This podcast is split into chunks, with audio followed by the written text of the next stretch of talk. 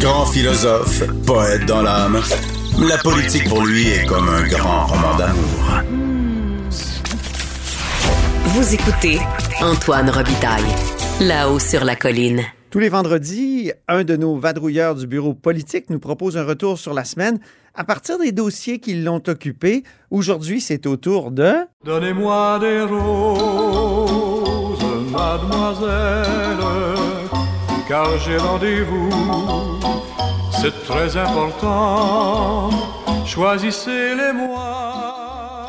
parmi les- Mais bonjour Patrick Belrose, Bonjour Antoine. correspondant parlementaire à l'Assemblée nationale pour le Journal de Québec et le Journal de Montréal. Commençons par quelque chose de très important pour dire comme Fernand Gignac, le passeport vaccinal est-il là pour rester à demeure, pour toujours, pour l'éternité? Écoute, c'est la question qu'on peut se poser de plus en plus. J'avais déjà prévu de venir te parler du passeport vaccinal parce que la pression se faisait importante sur le gouvernement. Les oppositions, des commerces aussi disaient, écoutez, là, ça commence euh, à faire longtemps qu'on l'impose, ça commence à être lourd un petit peu aussi comme euh, façon de fonctionner.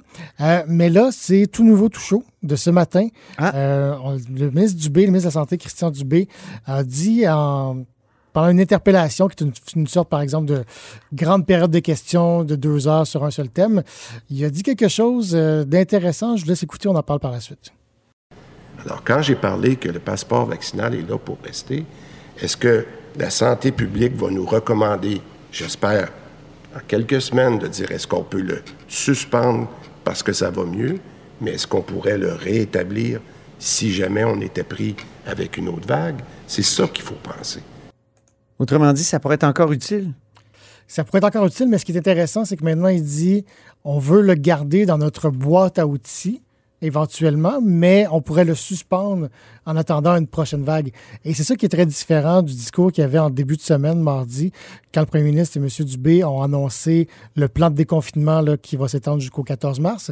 On nous disait, ben, écoutez, on voit jusqu'au 14 mars. Par la suite, on veut garder le masque et le passeport vaccinal Oui. Parce que ce sont des outils importants. C'est même ça qui nous permet, disait M. Dubé, de faire le déconfinement actuel. Donc, il disait qu'il faut garder ces outils-là en place. Maintenant, il dit on réfléchit à peut-être le suspendre pour le ramener au besoin s'il y a une sixième vague à l'automne ou à l'hiver prochain. C'est une façon élégante de dire on pourrait, ça pourrait arrêter là, Ça pourrait arrêter pour, parce que pour longtemps. c'est de moins en moins justifié et il y a de plus en plus de groupes qui le remettent en question. Cette semaine, les trois partis d'opposition ont posé des questions. Personne s'y oppose là, ici dans- parmi les élus, mais on pose des questions à dire est-ce Peut-être Claire Sanson? Oui, peut-être Claire Sanson, en effet, tu as bien raison. Euh, on pose des questions en disant est-ce que c'est encore pertinent aujourd'hui, alors qu'on déconfine? Il y a euh, Paul Saint-Pierre Plamondon qui avait peut-être la meilleure façon de, de résumer, disons, l'argumentaire. En fait, les questions qu'on doit se poser sont les suivantes. Est-ce qu'on n'est pas en train de faire d'une mesure temporaire et exceptionnelle une mesure permanente, une structure de société? Parce que tout le monde a accepté des compromis durant les premières vagues sur la base de l'idée que c'était temporaire. Est-ce qu'on n'est pas également en train de faire d'une mesure permanente quelque chose qui, pour lequel on a un avis de santé publique lors de la première ou deuxième vague? Souvenez-vous, le contexte était complètement différent. Donc, c'était Paul Saint-Pierre Plamondon, le chef euh, du Parti québécois. Oui.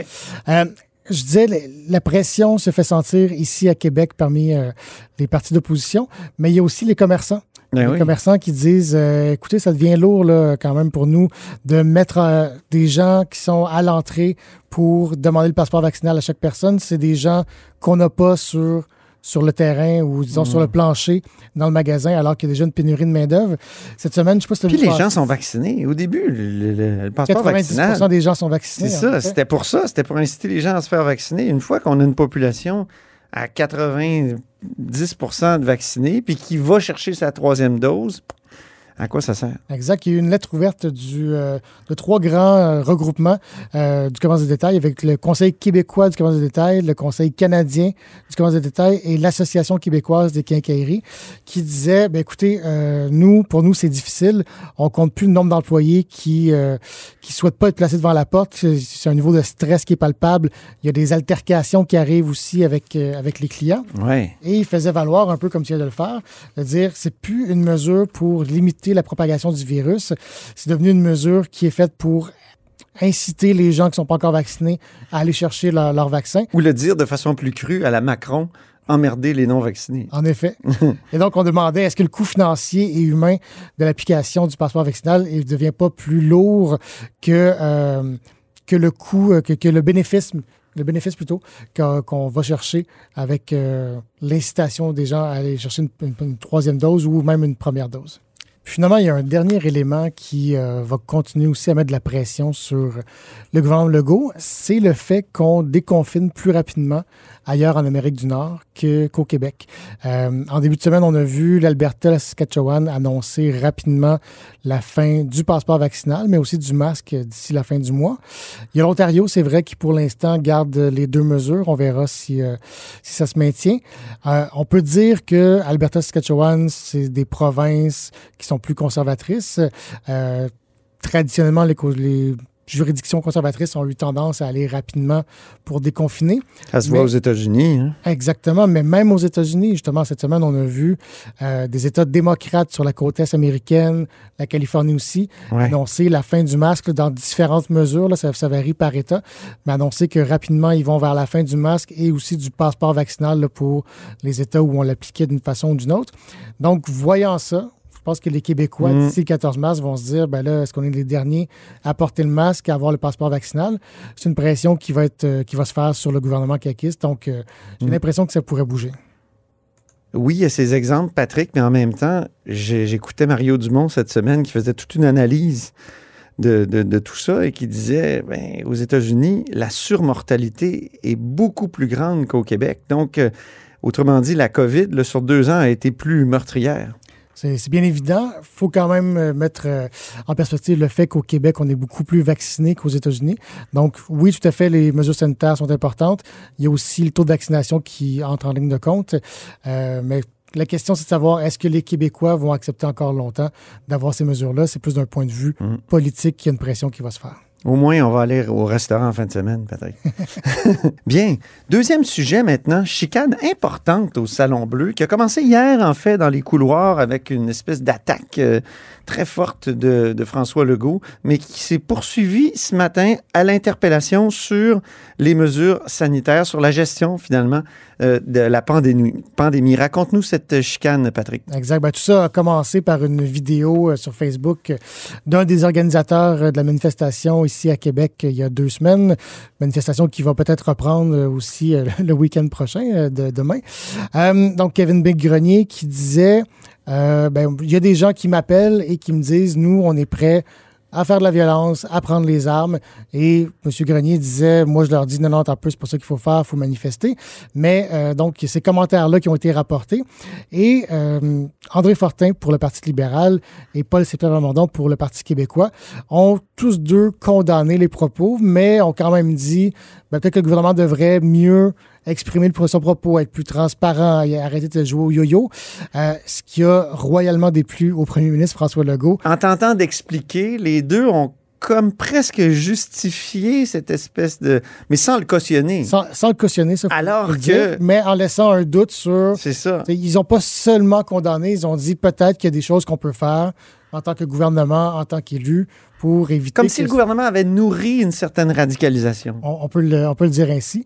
Euh, J'étais dans le- la mêlée de presse avec François Legault. Euh, on est très proche dans les mêlées de presse, Ouais. environ un mètre de distance. On, On est de retour mètre au ou mêlée deux. de presse, c'est le fun. Exactement, Oui, toujours avec le masque, évidemment. Oui. Et on, pouvait voir euh, M. Legault qui était franchement très fâché et donc qui, qui a accusé les oppositions, pas Québec solidaire dans ce cas-ci, juste le Parti québécois et les libéraux, de cautionner, comme tu disais, euh, de tels propos. Et ce matin, le ministre Christian Dubé, euh, durant l'interpellation à laquelle on faisait référence tantôt, en a rajouté. Euh, je pense qu'on peut écouter un extrait de M. Dubé, suivi des réactions outrées des partis d'opposition qui ont suivi.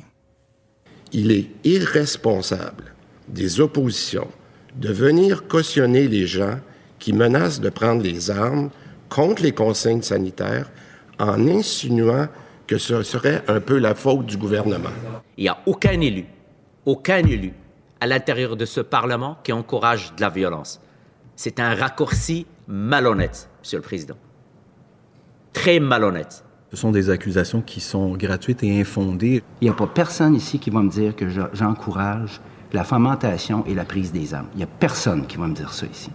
Excusez-moi, ça me rend un peu euh, émotif parce que je trouve qu'on est l'autre bord de la ligne. On est vraiment l'autre bord de la ligne. Alors, on a entendu Christian Dubé, euh, Monsef Déragi pour les libéraux, Joël Arsenault chez les péquistes. Et le dernier qui était très émotif, c'est Vincent Marissal. Il a commencé en disant, euh, en rappelant qu'il est un père de famille. Et euh, on peut comprendre quand même les élus de dire, écoutez, moi, j'ai j'ai une femme, j'ai des enfants, j'ai une mère. Euh, quand on vient dire que j'encourage la prise des armes, ça peut venir les chercher.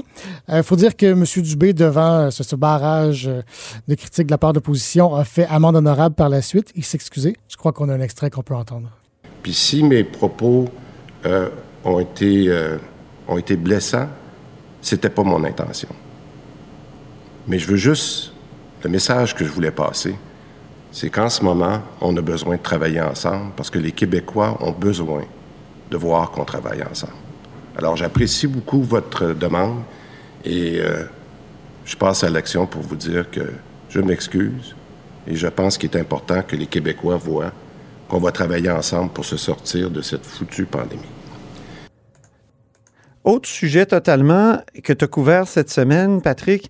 Euh, le cégep Dawson devait être agrandi au coût de quoi? 180 quelques millions. Et finalement, le gouvernement Legault a décidé d'annuler cet agrandissement-là. Ça a fait réagir, ça, le, le cégep en question. Ça a fait réagir. euh, le Mais cégep- aussi les cégeps français, francophones. Ben justement, parce que le cégep Dawson est sorti publiquement pour la première fois cette semaine euh, pour ben, expliquer son point de vue, parce qu'il y a deux semaines, on avait annoncé en primeur que les plans étaient, disons, euh, remis sur la table, que, que, l'agrandissement était incertain. Entre-temps, Mme McCann a comme pas mal confirmé que la- l'agrandissement est annulé.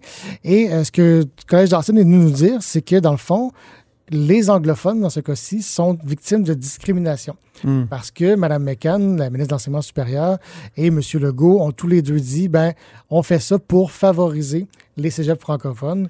Euh, donc, les, les cégeps anglophones se considèrent victimes de discrimination dans ce dossier-là.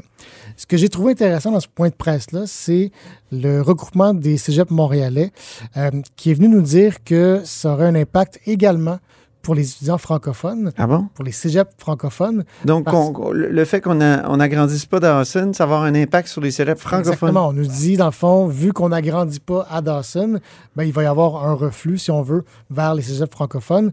Il y a déjà un manque d'espace. Il va manquer d'espace partout. Et ce que la directrice générale, euh, Nathalie Vallée, a dit, c'est ben, il y a des étudiants francophones qui ne pourront pas choisir leur cégep parce qu'il va manquer de place. Donc, il va falloir qu'ils aillent vers un autre cégep plutôt que celui, euh, celui de leur choix. C'est un argument que je trouvais intéressant. Maintenant, les autorités de Dawson demandent à rencontrer François Legault pour euh, le convaincre de changer d'avis. Ils disent qu'il leur manque environ 30% d'espace. Et comme tu disais, c'est environ au coût de 189 millions. Euh, ce qu'on nous dit du côté du bureau du premier ministre, c'est, ben, écoutez, il n'est pas question qu'on change d'avis. Euh, La décision est prise.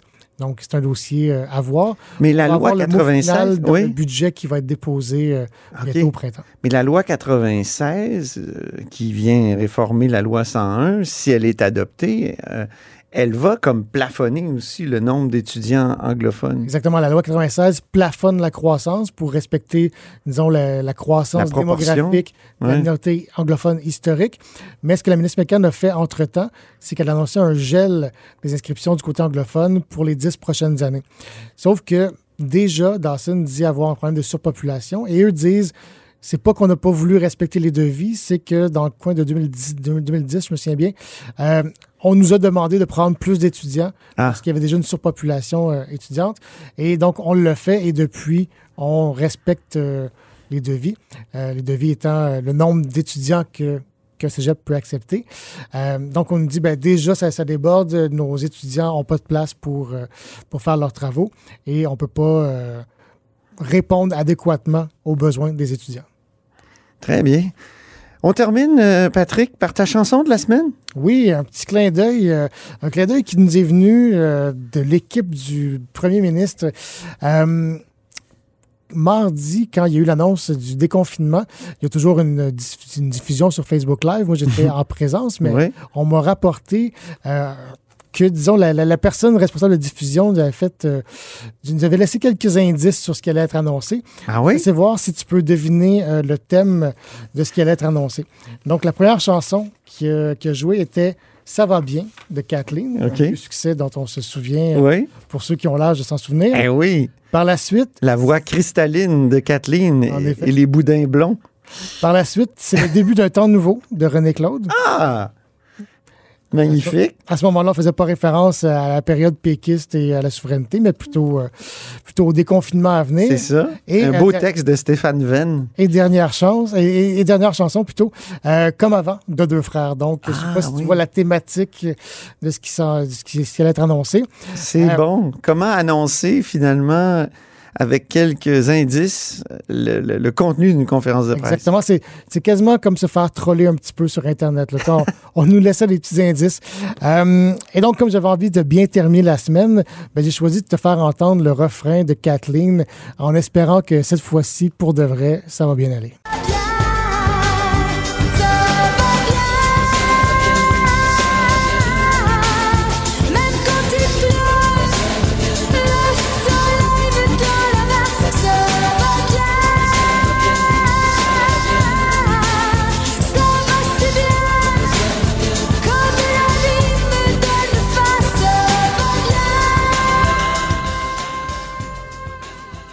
Je sais pas si ça va aller si bien que ça parce qu'on va l'avoir dans la tête toute la fin de semaine. Merci beaucoup, Patrick Belrose. Ça fait plaisir. Et c'est ainsi que se termine La Haut sur la Colline en ce vendredi. Merci beaucoup d'avoir été des nôtres. N'hésitez surtout pas à diffuser vos segments préférés. Ça, c'est la fonction partage là, sur vos réseaux. Et je vous dis à lundi. Cube Radio.